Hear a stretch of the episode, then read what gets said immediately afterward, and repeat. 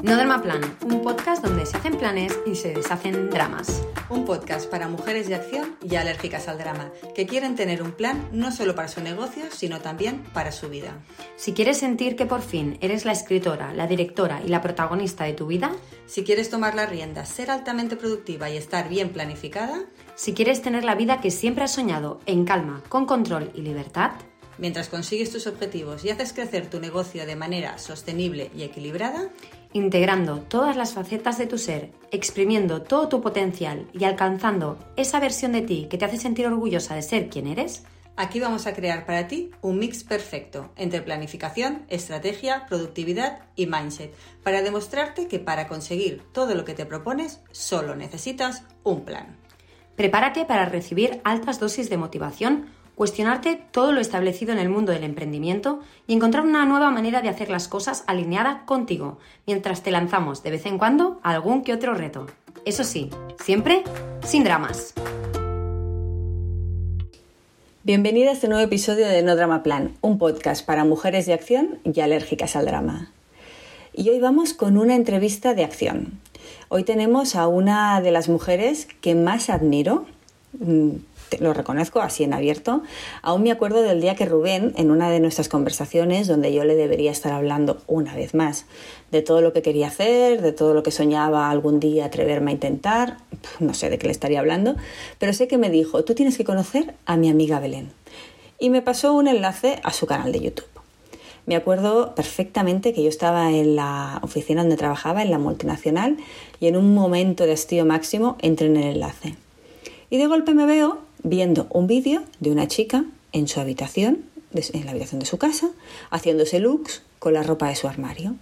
La verdad es que yo no pillé mucho porque Rubén me había enviado ese enlace. La chica molaba, eso es verdad.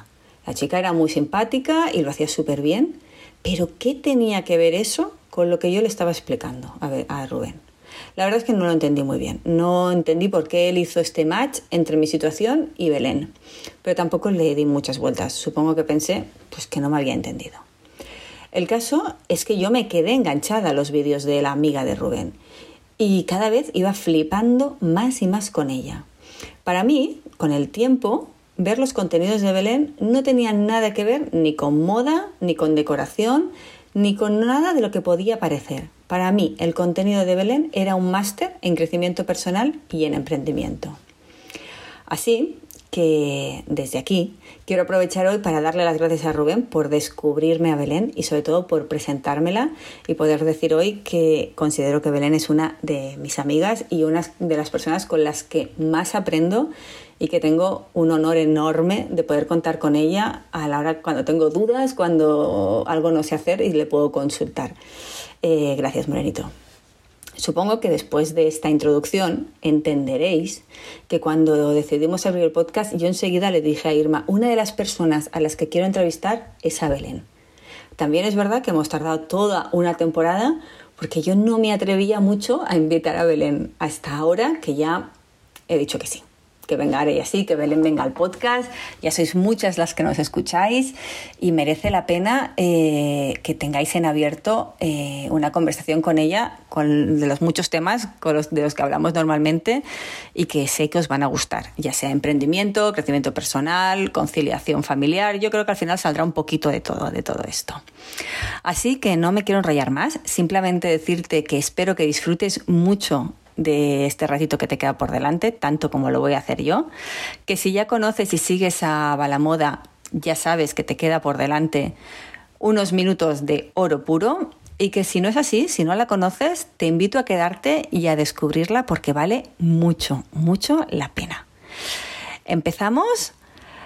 Me presento, hola, soy Miriam, por si no me conoces, soy el 50% de Planifica y Vencerás, la morena, y 50 y, y 50 y Planifica y Vencerás es nuestra agencia especializada en planificación, donde unimos la estrategia, el mindset y la productividad para ayudar a emprendedoras a crear planes de acción y ecosistemas de negocio equilibrados y sostenibles que te permitan tener más tiempo y disfrutar más de tu vida. Y antes de dar paso a Belén, solo quiero recordarte una cosita. Acuérdate que tenemos un planazo mensual para ti. Sí, me refiero a El Planazo, la membresía de Planifica y Vencerás, un espacio para mujeres ambiciosas, exigentes, luchadoras, creativas, pasionales y sí, por qué no decirlo, intensitas, que siempre tenemos hambre de más, que nos gusta el desarrollo personal, el autoconocimiento y sobre todo ser altamente productivas para poder tener el trabajo que queremos y donde trabajamos menos pero mejor. Estar mejor organizadas, ser más eficientes, construir un negocio sólido y estable, poder vivir de aquello que nos hace sentir a gusto con nosotras mismas, disfrutar más de nuestros días y tener más tiempo para aquello que queramos, ya sea familia, amigos, hobbies, para lo que tú quieras. En el planazo, cada mes te servimos en bandeja todo lo que necesitas para trabajar menos pero mejor. Formaciones, masterclasses, herramientas, recursos, trucos y cada mes hay una consultoría también en vivo para resolver las dudas que tengas sobre el área que tú necesites. Y todo esto por 25 euros y sin ningún compromiso. Si te sirve y te gusta, te quedas y si no, te vas, sin preguntas. Ahora también ya te digo que es muy probable que si lo pruebas te quedes con nosotras mucho tiempo. No me enrollo más, si quieres saber más sobre el planazo, en las notas del episodio te voy a dejar el enlace para que le eches un vistazo y te puedas apuntar si sientes que este es tu lugar. Ojalá sea así y te veamos dentro. Y ahora y así, eh, empezamos.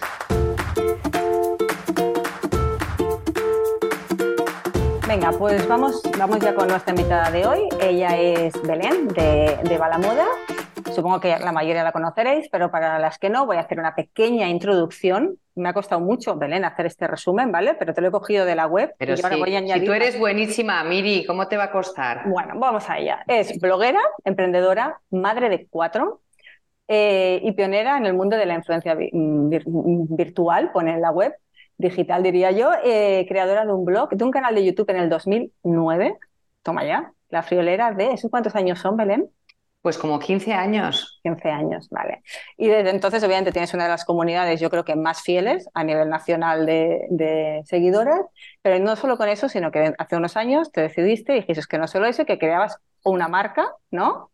Otra marca de productos, con productos físicos, de planificación, con tu agenda, con un sistema propio de, de trabajo, que es el método, que luego nos, nos, hablarás de él, y esa marca ha ido creciendo y ahora ya tienes más productos, no solo tu propio método, o sea que eh, bueno, pues nada, Belén, ahora tú añades todo lo que tú quieras añadir. Yo estoy encantada de saludarte y te doy muchas, muchas gracias de que estés aquí en el podcast hoy con nosotros. Gracias a ti, Miriam. Me hace muchísima ilusión esta entrevista contigo, pues porque aparte somos amigas y me ha encantado seguir también tu carrera profesional como emprendedora, todo lo que habéis conseguido, como vuestro afán de superación, lo bien que os planificáis también en tu equipo y, la introducción me ha parecido mm, perfecta, o sea, no, le tengo ningún, ninguna puntualización. Vale, mira, yo estaba, me estaba dándole vueltas con Irma el otro día a ver sobre qué podíamos hablar contigo, porque contigo era como muy fácil empezar a, hablar temas de planificación, de gestión y todo. Y vamos a trabajar, a hablar obviamente de eso, porque a nuestra audiencia eso es lo que le interesa, pero yo quería llevarlo un puntito más para allá. ¿Vale? Porque eh, si hay algo que yo admiro de ti, justamente, es tu capacidad de pivotar, de cambiar, de tomar decisiones y de decidir hacer cosas nuevas en tu vida, ¿no? O sea, desde que te sigo he ido viendo cómo has ido evolucionando y cambiando, ¿no?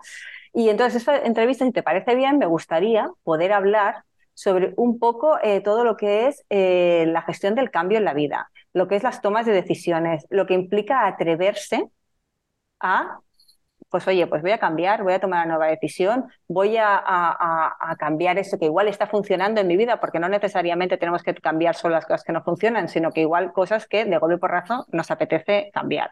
En tu caso, por ejemplo, mm, que llevas un año o dos ya en Los Ángeles, decidiste cambiar todo.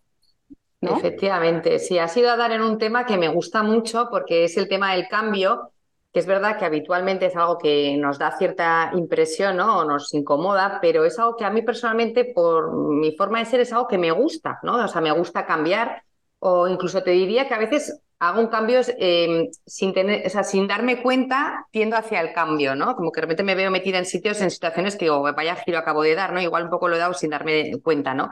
Entonces, sobre cómo se toman esas decisiones, ¿no? De cambiar, pues yo creo que al final, una, en el cambio, descubre como un montón de posibilidades de aprender, de mm, llevarse al límite, ¿no? De tener nuevos retos, de mejorar, ¿no? De progresar. Entonces empieza a ver el cambio desde un punto de vista más positivo, ¿no? Que el cambio visto como pues la, incomodidad de dejar lo que tienes, que estás cómoda y empezar otra, otro algo nuevo, el esfuerzo que tienes que hacer para conseguir eso, las dificultades que siempre entraña el cambio, ¿no? Entonces yo creo que son como dos formas de mirarlo, que las dos son parte del cambio, porque el cambio tiene eso, ¿no? Tiene esa parte eh, dura, ¿no? Y dramática y tiene esa otra parte de recompensa. Entonces yo creo que intentando mm, fijarnos más en esa recompensa, ¿no? Creo que es como la forma de ver el cambio como algo positivo, ¿no? Aparte de que ir contra el cambio es como ir contra la propia naturaleza nuestra, ¿no? Porque somos constante cambio, eh, todo en la vida cambia, o sea, no hay nada que permanece, ¿no? Entonces, al final, eh, sería una resistencia que nos haría muy felices, ¿no? Porque es como querer ir contra natura. Entonces, yo creo que al final uno tiene, ¿no? Pues eso que se habla de fluir, de fluir, de fluir y de abrazar ese cambio, yo pienso, ¿no? Sí, pero al final también es verdad que los cambios implican riesgos, ¿no? Y que implica eh, atreverse ¿no? A, que, a que vas a tener que soltar porque en verdad no vas a perder nada. Seguramente vas a soltar unas cosas a las que tú estás como acostumbrada, estás en una zona de confort, ¿no? Estás tranquila allí, ¿no? Y, y, bueno, te puede salir mejor, te puede salir peor, puedes tardar más tiempo en, en el caso de un cambio, por ejemplo, laboral, ¿no? en rentabilizar ese cambio, ¿no? Va a implicar unas renuncias. Eh, esto lo haremos ahora, ¿no? Pero a mí lo que sí que me gustaría que hablar ahora un poco antes de meternos ahí es, yo por ejemplo, a mí los cambios me alucinan, a mí me encantan. O sea, y además es algo, los, los provoco. O sea, yo ya, yo ya me conozco y ya veo que los provoco, ¿no? Y además ya me voy conociendo y ya voy viendo cómo va llegando, va llegando el momento en el que algo, algo, por pequeño que sea, voy a tener que cambiarlo. En mi caso, parece una chorrada y esto eh, Rubén te lo puede asegurar, yo hay un momento en el que empiezo a sentir incomodidad en el que hay algo que, que necesito cambiar y lo primero que cambio siempre es mi entorno, o sea, muevo muebles, los muebles de casa. Cuando empiezo a mover los muebles de casa, empiezo a cambiar, no sé, hay gente, por ejemplo, Irma, Irma no, Irma no, que mi prima el otro día me decía que ella lo que mueve es, lo que cambia es su vestuario, por ejemplo, ¿no? Entonces yo cambio los muebles de casa, mi entorno. Ahí ya sé que hay algo que está mal. O sea, que, no que está mal, que hay algo que va a pasar, ¿no? O sea, porque estoy ya, pero, pero aún no me atrevo ir hacia adentro. Entonces lo que cambio son como las cosas externas, ¿no? Pero claro, obviamente te das cuenta que esos cambios, pequeños cambios externos, no son la solución, porque tú lo que tienes que ir es hacia adentro a ver qué es lo que dentro de ti te está pidiendo que igual hay que pasar a una nueva pantalla, a un, hay un proyecto que te, te, estás resistiendo a hacerlo y tienes que hacerlo, ¿no? Hay cualquier toma de decisión que tienes que hacer. En tu caso, ¿tienes así algo detectado que digas, vale, mm, estos son mis procesos, ya, así veo yo cómo evoluciona y cómo me voy acercando a una etapa de cambio? Pues mira, la verdad te diré que a veces me doy cuenta como que no me paro como en, el análisis, ¿no? Como más profundo que, por ejemplo, que acabas de hacer tú sobre cómo tú eh, te, das cuenta de que estás en un proceso de cambio. En ese sentido, a veces me da pena porque me doy cuenta como, no sé si es bueno o malo, pero como que no soy tan observadora de la realidad, ¿no? Como que a veces veo a la gente que dice, sí, porque yo cuando como, son tontadas, ¿no? Pero cuando mm. como leche me sienta el estómago. Y es que nunca me doy cuenta si cuando me tomo algo me sienta mal o si voy a hacer un cambio en mi cuerpo me hace tal. O sea, no sé, o sea, no, no tengo como una dinámica que diga, ah, vale, esto estoy, estoy haciéndolo porque va hacia el cambio. No, igual la tengo, pero no la he detectado. Lo que sí me ha llamado la atención de lo que has dicho de tu prima, de la ropa, porque eso me ha llevado a pensar que sí que es verdad que, o sea, que paso mis etapas, o sea, mm, en las diferentes etapas en las que he ido pasando, la ropa ha sido muy eh, reflejo de cómo yo me he ido sintiendo. Cada vez cuando me he sentido más bajita, más floja o menos tal, siempre he tendido al vestuario a ser mucho más discreto, ¿no? Menos. Mm, y en cambio, cuando me encuentro con más fuerza, algo a lo que recurro siempre es el estrenar eh, la ropa, algo bueno, verme yo bien, verme con fuerza, verme atractiva, verme. Entonces sí que es verdad que la ropa me acompaña mucho a mí en mis cambios en otros niveles, ¿no? Pero mm, tampoco se, son anticipo de, sino que yo creo como que van, me acompaña como en el proceso. Hmm. Vale, lo de la ropa es algo como muy significativo. Yo ya te digo, yo para mí es algo como más externo, es el tema del mobiliario, que necesito de golperazo que esté, que haya, sobre todo que esté diferente y sobre todo que esté bonito y ordenado, o sea, como que me dé paz, al menos exterior. Yo creo que como por dentro estoy mm. revolucionada, necesito que el exterior esté calmado, ¿sabes? En plan... Totalmente. Esa parte, o sea, lo de que lo del exterior esté ordenado, o sea, yo lo necesito sí o sí en mi vida todo el tiempo. O sea, en el momento en que mi casa se acumulan cuatro o cinco platos o una lavadora sin recoger, o sea, es un tema que me produce tal malestar, o sea, que no, no puedo, o sea, es como, ¿no? Hablando de organización y planificación, o sea, yo creo que al final esta realidad, ¿no? De que el orden exterior ayuda al orden interior, o sea, yo creo que es un sí o sí, o sea, no, concibo una casa desordenada con una vida ordenada, o sea, para mí no va muy de la mano lo que uno lleva dentro, ¿no? Con lo que uno tiene fuera y, todo tiene que convivir armoniosamente, ¿no? Eso sí. Mm. El otro día, por ejemplo, eh, en el planazo, que es la membresía que hemos abierto ahora en, en, Planifica, eh, hablábamos con las chicas y salió un, tema, ¿no? Y, estaba hablando una chica que tenía también ahora, estaba transitando un cambio de negocio, porque estaba empezando a emprender ella y todo eso, y entonces también estaba diciendo que estaba como muy ilusionada, pero lo que ella le daba mucho miedo, sentía mucho miedo, era perder el control. ¿no? El afán de sentir que no tengo el control en mi vida, ¿no? O sea, salgo de una zona que controlo y me voy a una zona que no controlo. Me ilusiona, pero no la controlo. ¿Qué? ¿Tú tienes, ¿cómo, llevas el control? a ver, mira, yo, por ejemplo, ahí eh, la sensación de nuevo, o sea, la sensación como de pérdida de control es una sensación que no, no me ha pasado nunca. Como, o sea, que soy controladora, sí, pero tener miedo a perder el control como tal, como, como en sí, como sentimiento, creo que no lo he sentido nunca, como pensar que no controlo. A mí lo que me da miedo del cambio o lo que más me incomoda del cambio es el momento en el que, o sea, primero el momento de adaptación, ¿no? Esos primeros mm, tiempos de adaptación, eso es donde veo que, o sea, se me hace más, más durillo, se me hace duro. Y luego mm, también me cuesta el no saber bien a dónde voy, ¿no? O sea, el no tener un destino concreto. Entonces, a mí el miedo, digamos, o la paralización, o la rabia, o el malestar, es no saber bien a dónde voy, ¿no? Porque cuando ha habido momentos en, un cambio, ¿no? Pues que sí que sabes a dónde vas. O sea, yo cuando me mudé, por ejemplo, hace dos años aquí, pues sí que sabía que, a dónde iba, porque era un sueño que yo quería cumplir, venirme a vivir a Estados Unidos, ¿no? Ahí el problema del cambio, ¿cuál ha sido? ¿Cuál fue? Eh, la adaptación, o sea, la adaptación al nuevo país, a la cultura y todo eso ha sido lo más duro de ese cambio, ¿no? Ahora, por ejemplo, estoy en un cambio más profesional, ¿no? Que pues estoy viendo, he empezado a estudiar diseño de interiores, me gusta mucho la decoración, eh, a la vez, ¿no? Pues mm, sigo, no acabo de dejar las redes porque me doy cuenta que es una forma para mi expresión que es importante. Mm, a la vez estoy con mi marca de papelería, entonces sé que estoy en un momento de, cambio de transición, ¿no? Del que estamos hablando, porque obviamente, o sea, en algún momento tengo que ir a, tender hacia uno de estos tres frentes que tengo abiertos, ¿no? Tengo que.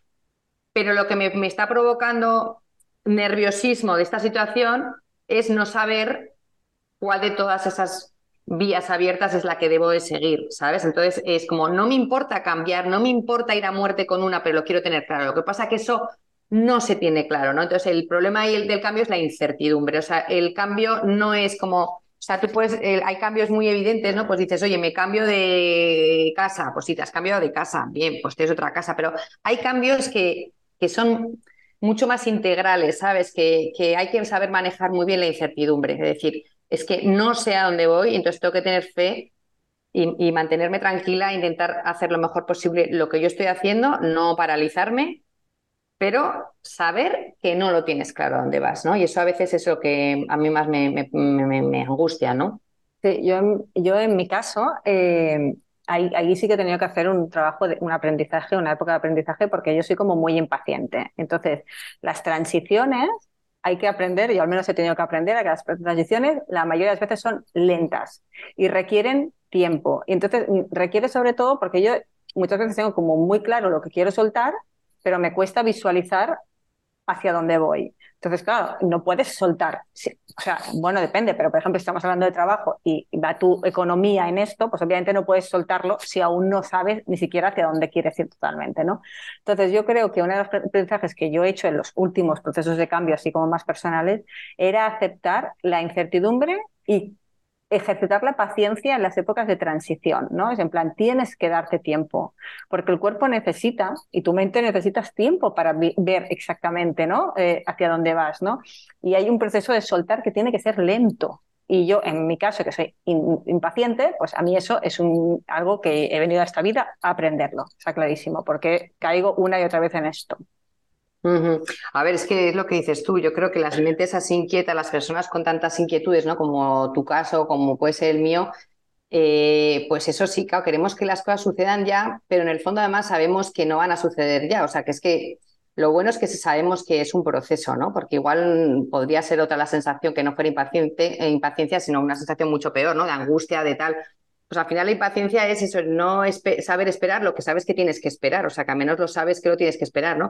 Y la gestión de la impaciencia, pues es lo que dices tú, la vida te va poniendo situaciones precisamente para que la trabajes, ¿no? Porque desde con los niños que te tienes que volver muy paciente porque hay que tener mucha paciencia, hasta toda esta gestión del, del cambio, de la incertidumbre, de hacia dónde voy, qué dejo, qué cojo, pues eh, tener paciencia y, tener sobre todo, yo siempre pienso mucha fe de que estás, de que todo está bien, todo va a ir bien, o sea, estás protegida, ¿no? O sea, a mí me da muchísima tranquilidad saber que todo conspira como en mi favor, pero lo digo de verdad porque lo siento, o sea, mm, tengo la certeza de que donde estoy ahora es donde tengo que estar, de que estoy pasando esto porque es lo que tengo que pasar y eso me da una tranquilidad que es increíble, o sea, me, da muchísima paz porque es que lo sé, o sea, por ejemplo, ayer que decidí dejar ¿no? una asignatura de las que estoy dando ahora, me dio una rabia tremenda tenerlo que hacer, pero pensé, si he decidido dejar es porque va a ser la mejor opción, sé que va a ser la mejor opción, no me voy a arrepentir luego de eso, porque sé que voy a hacer espacio para que puedan entrar otras cosas que ahora es más importante para mí, quizá que esa clase, ¿no?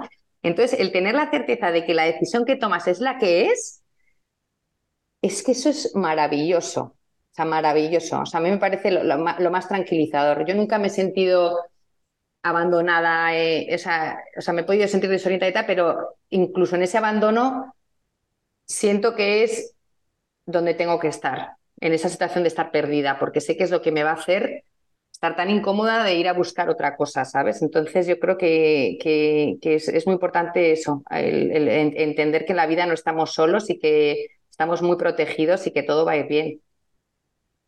yo de hecho creo que, la siguiente pregunta que tenía para ti era cuáles crees que son los errores más comunes que cometemos a la hora de querer cambiar algo en nuestra vida, ¿no? Eh, yo no sé si lo denominaría error, pero en mi caso, algo que sí que ha cambiado y que ha cambiado radicalmente era el tema de... Mm, es un tema casi más espiritual, el tema de la confianza esta, ¿no? En el ser sostenido, ¿no? En el ser en el que ahora mismo, e incluso cuando estoy transitando cambios, por ejemplo, la agencia los estamos transitando y que hay incertidumbre, no tengo ninguna duda de que está bien, ¿sabes? De que está bien y que vamos hacia donde tenemos que ir. O sea, pero esto a mí esto no me pasaba, quiero decir, era un error, porque entonces, claro, si, si te sientes que estás tan solo, ¿sabes? Tan, solo y que todo depende tanto de ti y que eres el único que, o sea, que no hay nada que te sostenga, y al final eh, te, ataca mucho la impaciencia, te ataca mucho el, afán de control y muchas cosas que al final no vas a poder ¿no? tener y que te va a hacer que sufras durante todo el proceso. Totalmente. Es que ese planteamiento yo creo que es casi lo que más ayuda, ¿no? Lo que pasa es que el tener esa fe, ¿no? El saber que no todo depende de uno mismo, pues yo creo que eso, eso da mucha tranquilidad y respecto a los errores de, que dices más comunes de, de la planificación, de los cambios, ¿no? Es, era la mm. pregunta.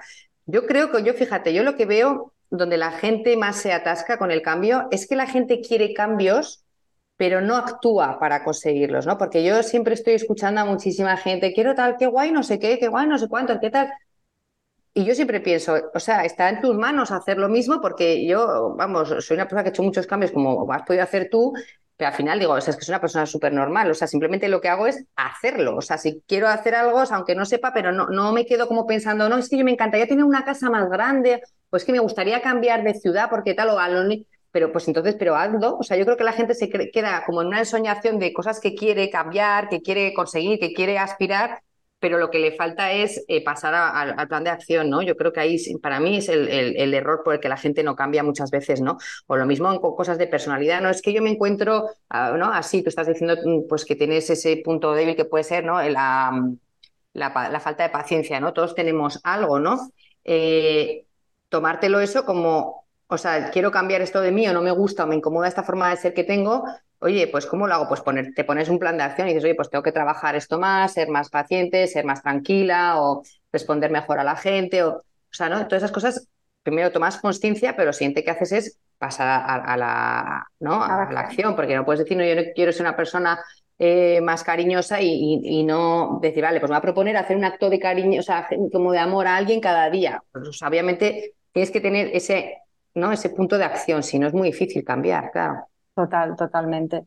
Em, otra de las cosas que puede generar también el cambio es el sentirse desbordada, ¿no? Al final, el, sentirse un poco que, que, no avanzamos lo suficiente, ¿no? También un poco por eso, porque mucha gente es como al final no no lo visualizan como un plan, ¿no? Un plan de acción donde hay que ir pasito a pasito, donde hay que, si quiero llegar aquí, pues lo voy a desgranar en, al final todo, todo pasa por lo mismo, ¿no? Objetivos, y vas dividiendo los objetivos en tareas, y vas haciendo cada vez algo más micro, ¿no? Para ir pasando un poquito pasito a pasito, ¿no? Queremos ir a lo grande directamente sin entender que tenemos que dinamitarlo todo lo que podamos para intentar hacerlo todo pequeñito y asumible, ¿no? Porque eso también nos da como la sensación de que vamos progresando, al menos a mí yo lo necesito esto, ¿no? Porque si solo miro lo macro, ¿no? Y entonces no avanzo, no siento que estoy avanzando, ¿no? Eh, ¿Cuáles son tus recomendaciones para que puedan mantener, pues esto, la motivación? A mí me ayuda esto, ¿no? El ver que voy pasito a pasito y eso me hace sentir que avanzo y mantengo la motivación, ¿no? Pero ¿cuáles serían tus consejos para ver, para mantener la motivación o evitar el agotamiento en estos procesos de cambio? A ver, yo, yo ahí siempre pienso que, como tú, coincido en que hay que ir a lo pequeño, ¿no? Porque uno, por ejemplo, que quiere hacer, imagínate un cambio profesional, y yo me quiero eh, convertir en una gran diseñadora de interiores y de repente veo gente que ya lo es, ¿no? Y digo, pero ¿cómo voy a llegar ahí? O sea, estoy viendo a unas super tops, pero ¿qué cosas hacen? Pero tal, entonces una se desanima, ¿no? Porque está poniéndose eh, o sea, está intentando ver, reflejarse en una persona que lleva, pues igual, 15 años por delante en la profesión. Entonces, ese es el problema a veces también de mirar al, al final, ¿no? A la meta, ¿no? O sea, esa meta es tan abrumadora que entonces uno se desanima, ¿no? Entonces, el, truco está en no mirar, o sea, saber tener esa aspiración, ¿no? Pero ir a lo inmediato y decir, vale, lo que has dicho, ¿no? Vamos a ver todo este objetivo, en qué tarea se desmenuza todo esto y, cómo empiezo a, a, funcionar desde ahí, ¿no? Y, mantener la para mantener la motivación, pues yo creo que es lo que dices tú, pues esas pequeñas tareas, cuando las consigues, te motivas. Y luego yo creo que hay otra cosa que motiva mucho, que es estar rodeado de personas con las que puedas compartir, ¿no? Tampoco con muchas, pero sí que estar en un clima de personas que, que les motiva ese, hablar de esos mismos temas de motivación, de tal, o sea, alguien con el que compartir, al que tú le, le rindes, entre comillas, cuenta, eh, funciona muy bien, ¿no? Porque es como que esa otra persona es alguien a la que tú tienes que rendir cuenta. Puede ser un compañero de trabajo que tú tienes como esa superación, no decir, oye, tengo que hacerlo bien porque sé que a él me va a mirar el trabajo, ¿no? tú con Irma, pues oye, tengo que hacerlo bien porque ella espera esto de mí, ¿no? Y tal. O yo, por ejemplo, con una amiga mía que viene conmigo a clase, pues entre las dos yo creo que nos motivamos mucho porque es ver el trabajo de la otra que lo hace muy bien, entonces tú dices, yo también lo voy a hacer bien, y entonces es como las dos, ¿no? Nos acabamos como un poco motivando, ¿no? El otro día que estuve yo en las conferencias estas de Lewis House también, pues rodeada, que conocía gente súper interesante,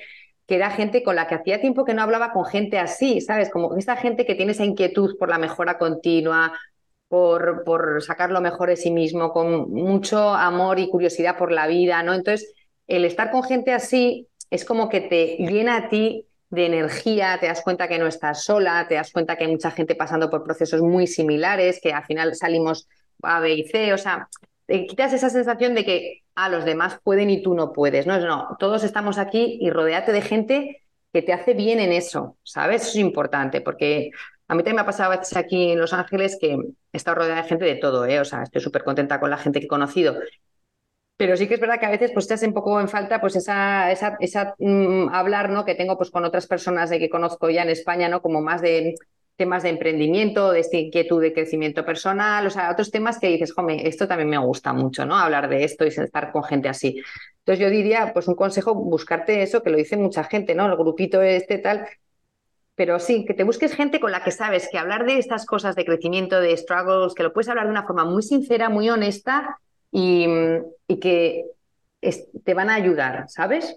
De hecho, de hecho, la siguiente pregunta que tenía tenía relación con eso, el plan, que era un poco el tema de con quién compartes, ¿no? Sobre todo ya en, los momentos de cambio, con quién compartes eh, eh, esas inquietudes, ¿no? esos deseos de cambio que tienes. Porque a mí lo que sí que me ha pasado es que ahora ya sí que tengo un núcleo de gente que está, pues lo que tú dices, ¿no? O sea, que estamos muy alineados y que yo sé que me van a entender cuando le estoy hablando, ¿no? Pero sí me ha pasado en muchos momentos de mi vida en los que yo, cuando quería hacer un cambio, no lo compartía, porque lo que me daba miedo es que que no les pareciera bien, que opinaran, y como a mí me va a afectar demasiado su opinión, pero a la vez sabía que iba a seguir adelante, simplemente me iba a causar dolor, ¿no? El que me dijeran, me estás segura, esto no te va a salir bien, es que, claro, porque al final, sobre todo, todos los cambios también, por ejemplo, de trabajo, ¿no? A la mínima que, por ejemplo, dejas el mundo corporativo y te dedicas a, a poner tu proyecto en marcha sin ninguna seguridad de que eso va a funcionar, pues obviamente en ese momento tienes que escuchar muchas veces,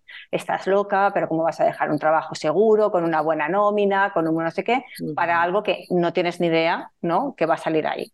Bueno, en esos momentos a, mí me hubiera ido muy bien tener la red que tengo ahora, ¿no? De, de, gente que ya lo ha transitado, que ya lo ha vivido y que me hubiera dicho, bueno, es posible, atrévete, ¿no? Porque en ese momento la gente que yo tenía a mi alrededor, lo único que veían era, estás loca. Entonces, eso te hace, te hace que sea mucho más complicado y que te causa mucho más dolor, ¿no? Y esto, es un ejemplo como cualquier otro, ¿no? Pero la importancia, ¿no? De la comunicación y de a quién se lo dices y sobre todo que estés preparado tú por si lo que te dicen no es lo que tú esperas que te digan, ¿no? Pero eso no tiene que hacerte puedes sacar un aprendizaje de ahí, pero no tiene por qué condicionarte tu decisión, ¿no? O sea, Sí, sí, sí, yo creo que, a ver, yo creo que el, compartir las cosas, desahogarse, es un ejercicio buenísimo. O sea, eh, a mí me, ayuda un montón cuando estoy como con un problema y simplemente a veces necesito a alguien que me escuche y, desahogarme y ya simplemente con eso es como que te sacas toda esa preocupación, o sea, es, brutal. O sea, el, compartir a mí me me ha parecido de las grandes, o sea, avances que también he hecho, ¿no? O sea, de de decir, oye, pues es que voy a compartir, ¿no? Que dices, oye, tienes tu círculo de confianza. Yo muchas veces en lo inmediato comparto pues con Nacho y con mis hijos. Y a mis hijos les hago unos planteamientos. Para rato mis padres me preguntaban a mí esas cosas que les pregunto a mis hijos, pero es que yo les pregunto de todo, ¿sabes? De cosas de bloqueo de trabajo, cosas de bloqueo con gente, cosas con... ¿no? Y, y les, sí, pues simplemente me desahogo, tal, y tienes a alguien que te escuche, ¿no? Y luego sí que es verdad también, pues en momentos mm, de más dificultad, yo he tenido una psicóloga que conocí a raíz de, cuando estuve enferma de cáncer, que me he dado cuenta que esta persona en momentos puntuales de mi vida de cambio, he recurrido a ella para, para hablar con ella, ¿no? Entonces, creo que a veces en una situación, oye, pues mm, más compleja, ¿no? Que necesitas, que, que es una persona que, o sea, que tienes una vida muy intensa en el sentido que tienes muchas cosas, ¿no? La cabeza te preocupa, o sea, no, no es una sensación de, de, yo no lo veo como una sensación, ¿no? Que es lo que a veces la gente ve de limitación, ¿no? El, hablar con un psicólogo o con una persona, sino al revés. Yo creo que es una sensación de decir, o sea, tienes mucho potencial, ¿no? Y alguien te va a ayudar a estos momentos de transición, pues llevarlos mejor, terminarlos de entender bien. Entonces yo creo que esa es otra figura que en momentos así muy cañeros, bueno, para mí muy cañeros, pero bueno, hay otras personas que, por ejemplo, que, que lo usan con más regularidad, ¿no? O sea, que puede ser que, oye, que también eso es otra posibilidad, ¿no? Pero hablando de concreto de cambios, a mí en momentos de cambios complicados eh, me ha gustado tener esa figura adelante porque mm, te ayudan a enfocar las cosas de otra forma que es muy tranquilizadora. Yo ahí también, yo también he ido a, bueno, también la psicóloga, eso es verdad que yo siempre pienso que la debería utilizar más, que sería como una herramienta que debería tenerla como más cerca, pero sí que es verdad que yo la he utilizado en momentos de, importantes, de cambios mm, profundos, y a mí me ha ayudado muchísimo. O sea, al final hablar con ellos y te dan unas herramientas y te dan otra perspectiva que es maravilloso, ¿no? Que, igual no, lo hubieras conseguido.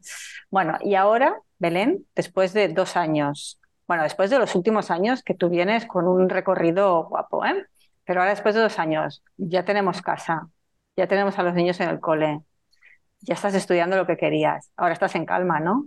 ¿Cómo estás ahora? Pues no estoy nada en calma, yo sigo igual, Miri, no, es que, a ver, yo estoy mucho mejor en el sentido que, o sea, ya me veo cada vez mucho más dueña de todo lo que estoy haciendo, ¿sabes? Porque es que al final luego lo pienso y digo, es que es una locura. O sea, yo creo que no lo había pensado tanto cuando venimos, o sea, no me lo había pensado, ¿sabes? Pero ¿qué es lo que digo? Que no soy tan reflexiva en las cosas. Yo a veces soy muy impulsiva.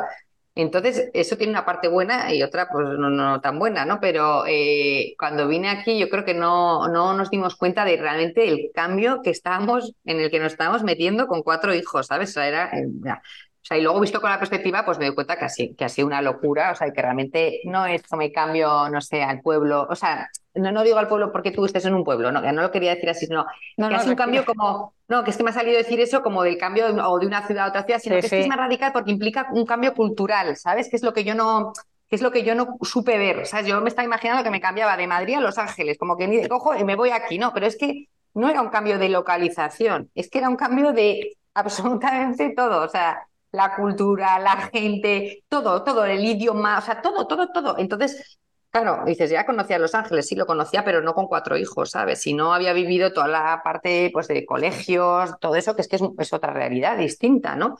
Entonces, para mí yo creo que el cambio ha sido muy cañero y aparte, pues que al cambiar todo ese cambio físico, digamos, me ha llevado a mí a un cambio muy fuerte a nivel, eh, pues eso, sobre todo profesional, ¿no? De, de, cuestionarme todo, a dónde voy, qué quiero hacer. Y entonces, pues sigo en un momento ahora mismo, yo creo que estoy en un momento claramente de transición, o sea, no sé a dónde estoy yendo claramente, o sea, voy haciendo las cosas, yo creo, lo mejor que sé hacer. Eh, ahora, eso, me dice, ¿estás tranquila? No, no estoy tranquila porque, eh, o sea, no, no, creo que mi objetivo sea estar con tantos frentes abiertos, a pesar de que igual sí, porque es algo que siempre he hecho en mi vida, tener muchas cosas a la vez, ¿no? Pero esto de estar en la tienda a la vez, pensando si intento pasarla, meterla aquí en Estados Unidos y cómo intento crecer en España, eh, a la vez estudiando, a la vez intentando no dejar las redes. O sea, mmm, no sé, creo como que voy a, haber un momento en el que voy a ver algo como con más claridad, ¿sabes? No lo sé, igual no. Pero yo tengo que decirte que si esta entrevista la hubiéramos hecho hace un año, cuando hablábamos hace un año, ahora sí que transmites, o sea, a pesar de que estás obviamente en un proceso de transición ahora mismo, estás en un proceso de transición mucho más calmado que hace un año. ¿eh? Sí, sí, sí, totalmente de acuerdo, Miriam, o sea, porque, el año pasado estaba angustiada, o sea, el año pasado estaba angustiada, eh, como con una sensación muy bajón, como de qué hago, qué esto, qué esto, hacia dónde voy, no sé qué hacer, no puedo con mi vida. No, no, ahora es un, no sé a dónde voy, pero tengo una fuerza, o sea, que, que arroyo, o sea, me da igual, o sea, soy capaz ahora de lo que sea no sé a dónde voy, pero estoy fuerte, o sea, me encuentro bien. El año pasado era, no sé a dónde voy y no me encuentro fuerte para, para ir, ¿sabes? Claro. Es que, sí que me ha cambiado mucho. Es que cambia, porque es que es esa situación, muchas veces estás en ese momento de transición y de cambio, pero que estás desde el agobio, ¿no? Desde la fuerza, desde que tengo que, tengo que empujar mucho y estoy agotada, ¿no? Y ahora estás, ¿no? Y yo, y yo, y yo también, por ejemplo, en ese momento, yo, yo, creo que hemos vivido cosas como muy paralelas.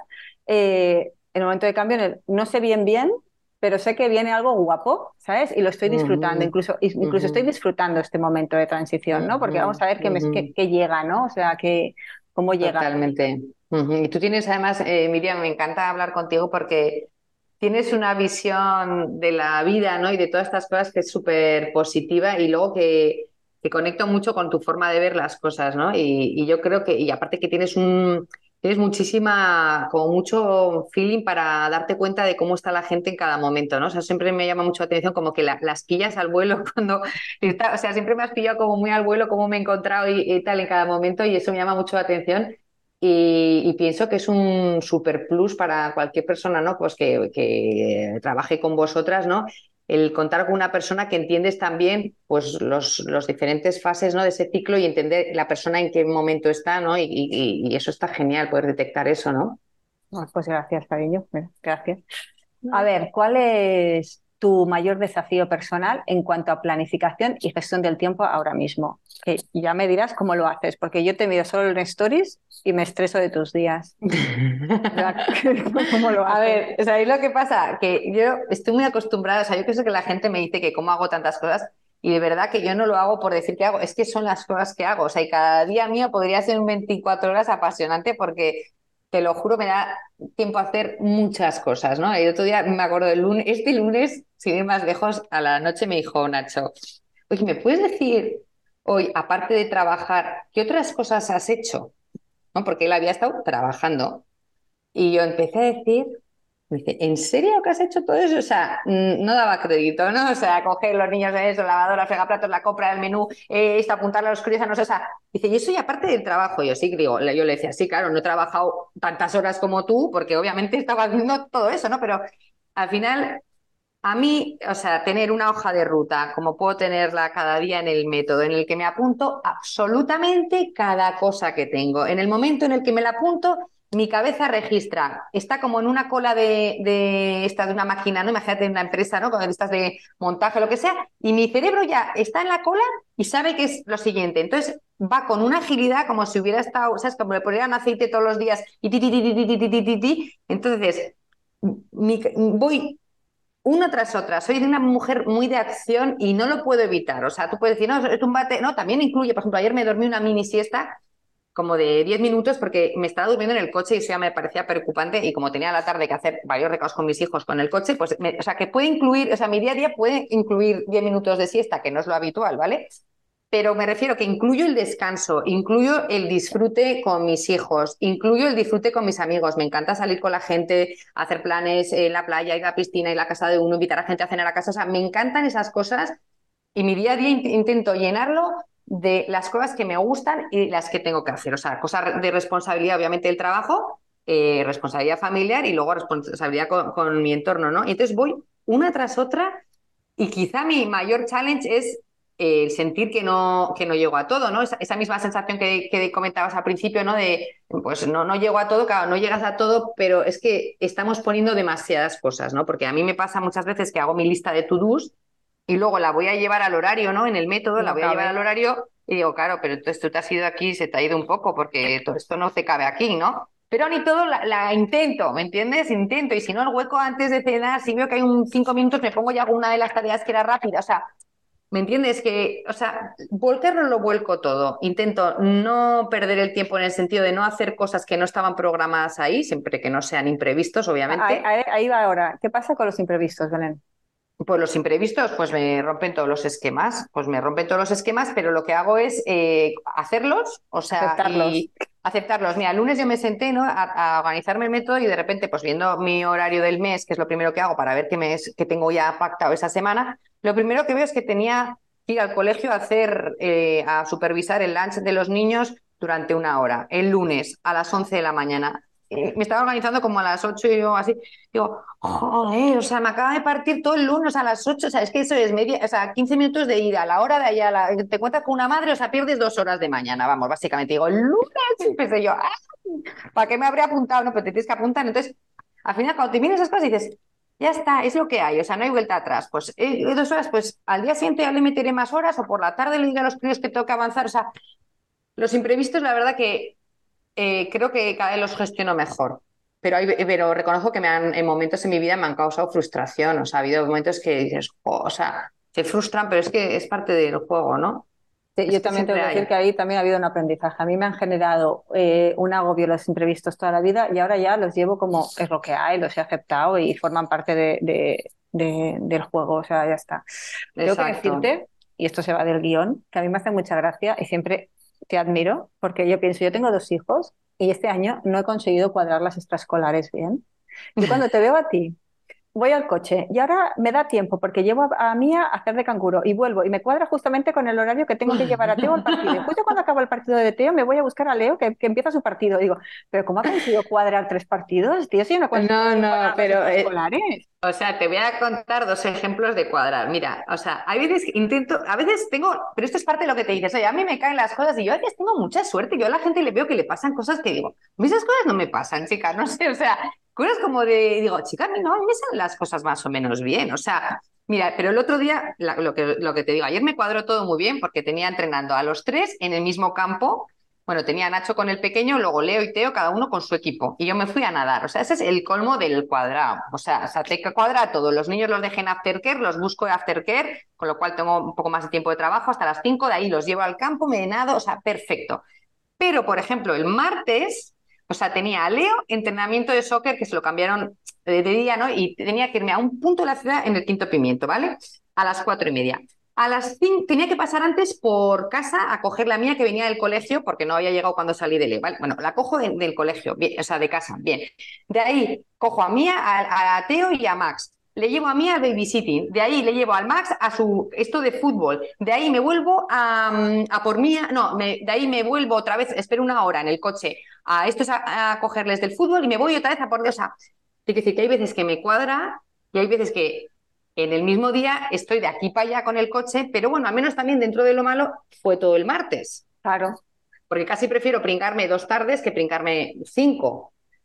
No, no, a mí me encanta. A mí cuando me encanta, tengo que decir, también tus stories esos del coche, cuando haces la agenda del coche, yo me meo, o sea, te lo digo en serio, me hace mucha gracia, en plan, y ahora me voy para aquí, de aquí, de aquí me voy, aquí, de aquí.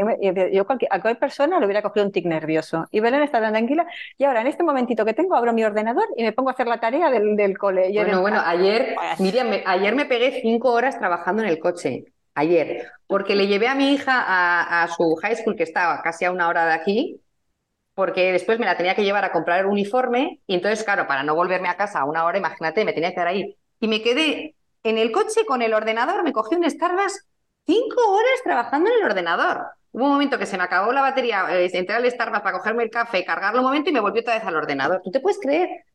es que digo yo, es que te digo una cosa, ¿eh? El coche es un gran lugar para trabajar porque no tiene, o sea, no te puedes levantar a muchos sitios, ni al baño, ni a enredar, ni a poner la lavadora cuando ves que hay una camiseta que no sé qué, ni meto este plato en el lavaplatos cuando voy a ponerme un vaso de agua. O sea, no puedes hacer nada. Estás metida entre cuatro paredes, nadie, no oyes hablar a nadie, estás a tu, a tu aire, o sea, de verdad, un descubrimiento, el coche oficina. ¿Ves? ¿Ves? Venga, y la última pregunta, que tampoco te quiero robar mucho más tiempo. Em, ¿Qué? ¿Te, atreves a compartir un objetivo o un plan? Que igual no tiene que ser nuevo, igual es algo que tienes pendiente desde hace tiempo, ¿eh? o igual es nuevo, lo que tú quieras, que no has ejecutado, pero que sabes que en algún momento de tu vida lo vas a hacer. Joder, Miri, mira, pues eso es otra cosa que me pasa. Antes tenía como muy claro mis sueños y por eso los conseguía. Y ahora me pasa que no lo veo tan claro qué es lo, o sea, algo que quiero seguro es viajar. O sea, y eso lo vengo intentando o sea, hacer, o sea, cada año viajar a destinos, ¿no? O sea, conocer dos o tres lugares. Y este año, por ejemplo, he conocido, eso me lo propuse a principio del 2023, que yo quería viajar, quiero viajar, quiero conocer el mundo, ¿no? Y este año, lo que va de año, he conocido Arizona, Utah, Mallorca, Formentera, Murcia, Columbus, Ohio, o sea, que llevo bastante, bastante conocido, que normalmente no conozco tantos destinos en un año, ¿no? Pero entonces al final dices, a mí me encantaría y hacer más viajes y más lejos, y todo eso, eso es una cosa que me ilusiona un montón, ¿no? Lo de viajar. Otro tipo de sueños en lo profesional, hombre, pues eh, pienso en hacer algo en Estados Unidos, o sea, que que me, lleve a ganar dinero americano, ¿sabes? O sea, que consiga, no sé si es a través del método, a través del el interiorismo, pero quiero ganar dinero americano y ganar bien dinero americano. O sea, entonces eso es como un reto que no sé cómo lo voy a conseguir, pero quiero conseguir. Y lo vas a conseguir, ya te lo digo yo. No sé cómo todavía tampoco pero lo vas no sabemos. no sabemos cómo. Bueno, ya, está, ya hasta ahora, ya, así las preguntas más improvisadas, y ahora vamos con las, creo que son cinco, a ver, sí, cinco preguntas, eh, ah, no, seis, seis, em, planificadas que hacemos a todas las personas que entrevistamos, ¿vale? Son rápidas. En tu caso, la primera es muy fácil. ¿Lover o hater planner? Lover. Ah, en tu caso, vamos, era Vale, ¿qué es lo que peor se te da de planificar? Si se te da algo mal. Eh, lo que peor, los viajes, diría yo. Se te dan mal los viajes, pero si tus maletas son la leche. No, eh, no, lo que peor se me da es, es, o sea, que no los planifico tanto. O sea, me gusta no, no estar tan atada. O sea, como de repente, venga, vamos, vamos, y lo puedo planificar. No, no, no planifico como a seis meses vista, no. O sea, soy más de ir sobre la marcha con el tema de viajes. ¿Digital o analógica? Analógica. Analógica. Vale. Eh, ¿Cuál ha sido tu piedra en el zapato en el emprendimiento? Bueno, espérate, digital o analógica, espérate un momento. A ver, volvemos. Yo, creo que es analógica, ¿no? Tú eres de papel. Sí, bueno, sí. Pasa que también soy muy digital porque yo me debo a las redes, ¿eh? Ya, también. Es que estoy dividida. En ese, en ese sentido, o sea, una cosa es que sea de papel, pero lo digital me ha hecho a mí mucho bien, porque mi tienda es eh, digital, o sea, es online, yo vengo del mundo de online, o sea, con lo cual ahí, ahí estoy un poco más divididilla, ¿eh? yo diría más digital quizá. Vale, venga, te lo compro. ¿Cuál ha sido tu piedra en el zapato en el emprendimiento? El, yo creo que mi piedra ha sido no saber bien cómo crecer. cómo hacerme más grande. Vale. Es que es un temazo eso, ¿eh? Escalar un oh. negocio, temazo. Exacto, temazo. Dame claves. pues estoy en ello cuando las descubra. Recomendación de un libro o una TikTok o una película o un documental, lo que tú quieras. Pues mira, el otro día justo que las charlas de Lewis House hablaban de una charla de Brené Brown que mm, debe ser la charla más conocida de, o sea, la más vista, ¿no? Que tiene que ver con la vulnerabilidad, el poder de la vulnerabilidad se llama, y tiene 62 millones de visualizaciones en YouTube. Bueno, pues me la voy a apuntar y la voy a ver porque esa no la he visto de ella. Pues vale, eh, visión a un año vista. Queremos saber qué planes tienes, si es que tienes. A un año, ¿eh? No te vayas más. A un año, yo me veo, o sea, como en un punto muy guay eh, de haber dado un paso grande en algo, o sea, como de estar en alguna cosa como más centrada y, estar como muy contenta. Qué guay. O sea, muy centrada. Vale. Hablamos dentro de un año. Sabes que, sabes que lo, digo para que se cumpla, ¿no? Claro. sobre todo. o sea, eh, estoy manifestando. Yo ya lo he conseguido, ¿sabes? Perfecto. Bueno, y esto no estaba previsto, pero te lo voy a preguntar. No, en, esa visión de un año, el podcast no lo ves, ¿no? No. Porque yo echo mucho de menos tu podcast. Ya, Maja, yo te admiro a ti muchísimo porque lo bien que lo tienes preparado. Mm, yo lo recuerdo como, yo creo que hay una etapa en la que me puse demasiadas cosas, entonces tengo un recuerdo como de, que, de estar quemada de, tanto trabajo en aquel momento. Entonces, como que tengo ese recuerdo, hasta que no supere ese recuerdo, y, es eso y que eso ya me he cansado de hacer eso. Y esa es otra cosa que me pasa a mí, que me canso, rápido de las cosas, y entonces necesito otra distinta. Y eso sí que tiene parte mala también, porque no continúas las cosas en el tiempo, pero... Bueno, no pasa nada, yo escucharé los podcasts que ya tenías y ya está. Ya, bueno, ya te saber. Mágica. Bueno, cariño, ya no te robo más tiempo. Ha sido un placer eh, hablar contigo. Es un regalo tenerte entre, entre las amistades. Es algo que el día le decía a Rubén, que le daba las gracias. mágicos, no, no, de verdad, qué pena. A mí me da como pena no habernos podido ver este verano, tío. Ese día, que íbamos a haber quedado, ay, Ya, pero yo, yo, lo veía, veía, eh, estaba tan, tan con calzador, Belén, que era en plan, estáis forzando mucho, no, si no nos vamos a poder ni abrazar casi, era en plan, el año que viene nos vemos, no pasa nada. Sí, eso es, ¿Eh? eso es, hay que conseguirlo. Oye, Miri, pues... pues... muchas gracias a ti, deseando escuchar esta entrevista y, muchísimas gracias por, vamos, preparártela también y haber tratado un tema tan interesante como este del cambio, que la verdad que yo creo que nunca me lo habían preguntado tan, tan en concreto. Me ha gustado mucho el enfoque. Pues nada, muchísimas, muchísimas gracias a ti, Belén. Un besazo. Un besico.